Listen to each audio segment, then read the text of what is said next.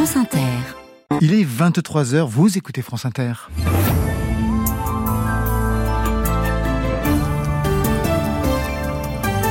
Tout de suite, le journal avec Valentine Letesse. Bonsoir Valentine. Bonsoir.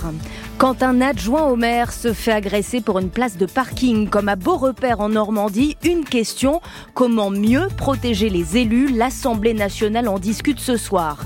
Le casting du gouvernement se fait toujours attendre et désormais au cœur de l'équation, François Bayrou et Amélie Oudéa Castera.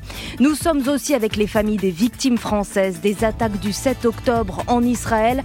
Un hommage leur est rendu demain aux invalides. La demande d'immunité de Donald Trump rejetée. Notre correspondant à Washington aux États-Unis nous explique pourquoi. Et au Stade Bonal, la fin du rêve de Sochaux, éliminé par Rennes de la Coupe de France de foot. France Inter. Insultes, menaces, agressions sur des élus face à la montée de ces violences. L'Assemblée nationale débat ce soir d'un texte pour durcir les sanctions prévues. Une proposition de loi qui fait encore écho à l'actualité puisque cette fois c'est dans le village normand de Beaurepaire près d'Étretat que l'un des adjoints Théophile Pedrola a reçu un coup de tête pour une place de stationnement. Cela fait des mois qu'une voiture est garée sur un parking de la communauté urbaine. Elle en a le droit, mais pas si longtemps. Et la semaine dernière, le maire du village, Carole Gondouin, décide d'y mettre un mot. J'ai mis un, avis sur une voiture ventouse en demandant au propriétaire de bien vouloir la déplacer. C'était pas un PV, hein. c'était juste une demande qui pousse sa voiture qui était là depuis des mois. Le lendemain, un de ses adjoints est agressé devant chez lui par le propriétaire de la voiture. Mon adjoint qui habite dans la même rue est allé chercher son courrier et le propriétaire de la voiture est venu le trouver. Il lui a donné un grand coup de tête euh, au visage et mon adjoint est tombé par terre sur le dos. Il lui a juste dit c'est toi qui as appelé les flics alors que c'est faux, c'est moi qui avais mis le, papillon sur la voiture. L'agresseur il est retourné chez lui comme si de rien n'était. Adjoint qui s'est vu prescrire 8 jours d'ITT et ces violences contre les élus cela risque de peser sur les vocations selon Christophe Bouillon, le maire de Barentin et président de l'association des petites villes de France. Ça risque d'être à la fois un effet d'entraînement de plusieurs démissions mais au-delà de ça ça risque de ne pas euh, faire en sorte que demain on trouve euh, des hommes et des femmes qui s'investissent dans leur commune et ce serait une difficulté pour la démocratie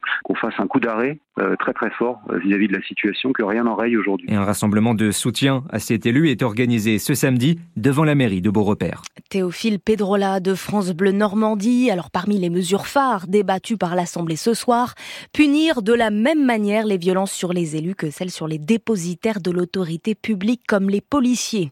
Le suspect de l'attaque Gare de Lyon à Paris, placé en détention provisoire, ce Malien de 32 ans a été mis en examen pour tentative d'assassinat avec motif aggravant, puisque selon le parquet, il voulait s'en prendre à des Français. Dans son téléphone, les enquêteurs ont trouvé un compte TikTok et des vidéos dans lesquelles il fait part de son ressentiment à l'égard de la France à cause de l'intervention militaire au Mali. 42 Français sont morts dans l'attaque du Hamas le 7 octobre dernier en Israël et demain la France leur rend un hommage solennel aux invalides, à ceux également toujours présumés otages.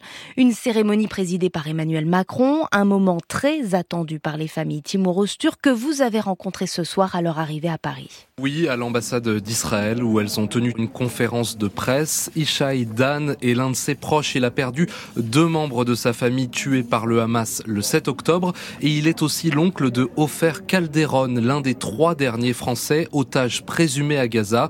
Ishaï Dan a fait le déplacement pour exprimer sa reconnaissance demain aux invalides. Je suis beaucoup plus fier de savoir qu'en France, on fait une cérémonie comme ça. Très émouvant et aussi très respectueux. Il y a des gens au monde, et ils sont français, que je peux compter sur eux. Parmi ces familles d'otages présumés, Ayala Yahalomi est elle aussi présente? C'est la sœur d'Oad Yahalomi, 49 ans, franco-israélien. Elle demandera demain de l'aide au président Emmanuel Macron qu'il fasse tout ce qu'il peut pour ramener Oad et les autres otages à la maison. Il a des moyens que je n'ai pas, il a un pouvoir que je n'ai pas. Moi, je ferai tout mon possible. Qu'il le fasse également. Ayala Alomi n'a aucune nouvelle de son frère, probablement blessé par balle le 7 octobre, et ce depuis 123 jours. Demain, édition spéciale du 13-14 de France Inter en direct des Invalides à Paris. Quant aux discussions sur un possible cessez-le-feu en échange de la libération d'otages à Gaza, le Premier ministre du Qatar dit avoir reçu une réponse positive du Hamas palestinien ce soir sur un projet d'accord. Souvenez-vous de ces images début janvier, celle de cette porte d'avion qui se détache de la carlingue d'un Boeing en plein vol. Eh bien, d'après l'agence de sécurité des transports, les boulons censés la retenir était absent. L'autorité américaine s'appuie sur euh, l'absence d'usure et de déformation autour des trous où les boulons sont censés être fixés. Toujours aux États-Unis, à quelques mois maintenant de l'élection présidentielle dans le pays, l'ex-président Donald Trump, accusé d'avoir tenté de renverser les résultats de la dernière élection en 2020, voit sa demande d'immunité pénale rejetée, Sébastien Paour. Les anciens présidents peuvent-ils échapper à la justice pénale pour les actes qu'ils ont commis pendant leur mandat?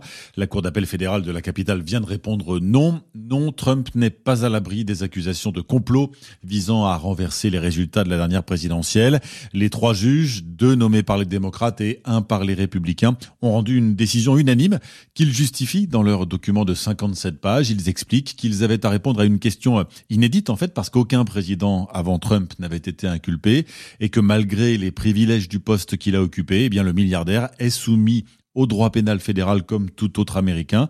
L'ancien président Trump est devenu un citoyen Trump, écrivent les juges. Toute immunité exécutive qui aurait pu le protéger pendant qu'il était président ne le protège plus. Celui qui cherche à, à revenir à la Maison Blanche l'an prochain annonce qu'il fait appel. Toujours la même stratégie qui consiste à gagner du temps. Washington, Sébastien Paour, France Inter. Au Chili, ravagé par les incendies, 131 morts. On apprend également ce soir le décès de Sébastien Piñera. L'ancien président chilien a été tué dans un accident d'hélicoptère à l'âge de 74 ans. Il a été le premier dirigeant de droite à être élu après la dictature d'Augusto Pinochet. La première apparition du roi d'Angleterre depuis l'annonce de son cancer hier. Charles III aperçu dans une voiture, souriant tout juste après avoir reçu son fils cadet. Le prince Harry en froid depuis des années avec la famille royale est arrivé aujourd'hui des États-Unis. Qui complétera le gouvernement? Attal Toujours pas de réponse ce soir, mais plus le temps passe, Simon Le Baron, plus le poste d'Amélie Oudéa Castera, ministre de l'Éducation et des Sports, semble menacé. Et plus l'hypothèse François Bayrou prend de l'épaisseur pour euh, récupérer l'éducation nationale, voire un portefeuille encore plus large. Plusieurs conseillers de l'exécutif confirment en tout cas qu'un retour au gouvernement du président du, du Modem est très sérieusement étudié depuis sa relaxe hier dans l'affaire des assistants parlementaires. Et Gabriel Attal considère, lui, qu'Amélie Oudéa-Castera est disqualifiée, tout simplement, pour dialoguer avec les syndicats enseignants. Voilà en tout cas le dossier le plus compliqué, celui qui rebat les cartes, qui implique un jeu de chaises musicales, des problèmes d'équilibre entre les différentes forces politiques de la majorité et qui fait euh, que l'annonce des ministres délégués et des secrétaires d'État traîne en longueur. Le président et le premier ministre ont déjeuné ensemble ce midi à l'Élysée. Ils n'ont pas encore réussi à, s'arrêter sur une dizaine ou une quinzaine de noms. L'entourage d'Emmanuel Macron parle maintenant d'une annonce plutôt demain. Ce qui mmh. est sûr, c'est que ce sera au maximum vendredi au plus tard, euh, parce que c'est ce jour-là que les ministres en, suspens doivent récupérer leur siège de député. Mmh, la ministre de l'Éducation qui a défendu sa place et son projet pour l'école cet après-midi devant la Commission des affaires culturelles et de l'éducation au cours d'une nouvelle journée de grève des enseignants, la deuxième en moins d'une semaine. Les fortes pluies attendues la nuit prochaine font craindre le pire aux habitants du Pas-de-Calais face à des sols toujours gorgés d'eau après les inondations de janvier et novembre. Météo France place le département en vigilance orange pluie inondation à partir de demain 10h. 6 à ce n'est pas un score de tennis malgré les apparences, mais bien le résultat du huitième de finale de Coupe de France de foot entre Rennes et Sochaux, éliminé ce soir par les Bretons, Jean-Pierre Blimaud. Malgré le soutien de son public encore venu en nombre dans un stade bonal plein d'espoir, le FC Sochaux n'a presque pas existé dans ce huitième de finale qu'on pressentait déséquilibré et qu'il l'a été encore plus que les Sochaliens le craignaient.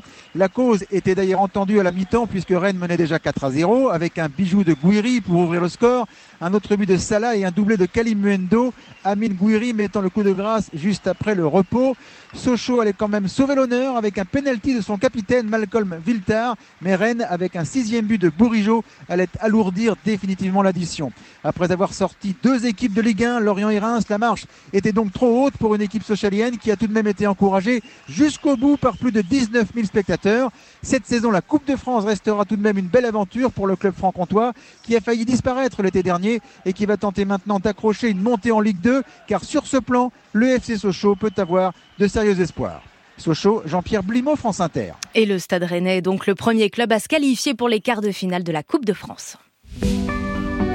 La météo avec Vitacitral TR+, des laboratoires Acepta, gel réparateur pour les mains abîmées par le froid, les gels hydroalcooliques et les lavages fréquents, en pharmacie et parapharmacie. Le temps, Elodie Calac. Retour d'un temps perturbé par le nord. Ce soir et cette nuit, le vent se renforce de la Manche au Hauts-de-France jusqu'à 80 km à l'heure, parfois 90 à 100. La pluie s'invite sur l'extrême nord. Demain, ça soufflera jusqu'à 50 à 70 km à l'heure sur la moitié nord. Il pleuvra de la Vendée et de la Bretagne vers la Normandie, la région parisienne, le nord de la Seine et le Grand Est le matin, jusqu'à l'Aquitaine et au centre Val-de-Loire l'après-midi. Les pluies seront parfois soutenues et durables sur le nord Pas-de-Calais avec des cumuls conséquents. Le Pas-de-Calais est en vigilance orange pour demain. Des Pyrénées au Lyonnais, il faudra composer avec la grisaille le matin. Le ciel sera très voilé l'après-midi. De la Méditerranée aux Alpes, du soleil, un peu voilé l'après-midi. Sur la Corse, ça s'éclaircira. Le vent soufflera jusqu'à 60 km à l'heure. Il fera souvent 1 à 5 degrés du sud-ouest aux Alpes le matin, 6 à 11 ailleurs. L'après-midi, 7 degrés à Lille, 12 à Paris et Mulhouse, 13 à Nantes, à Lyon, 14 à Agen, 17 à Marseille et 20 à Perpignan. Elodie Calac de Météo France, merci.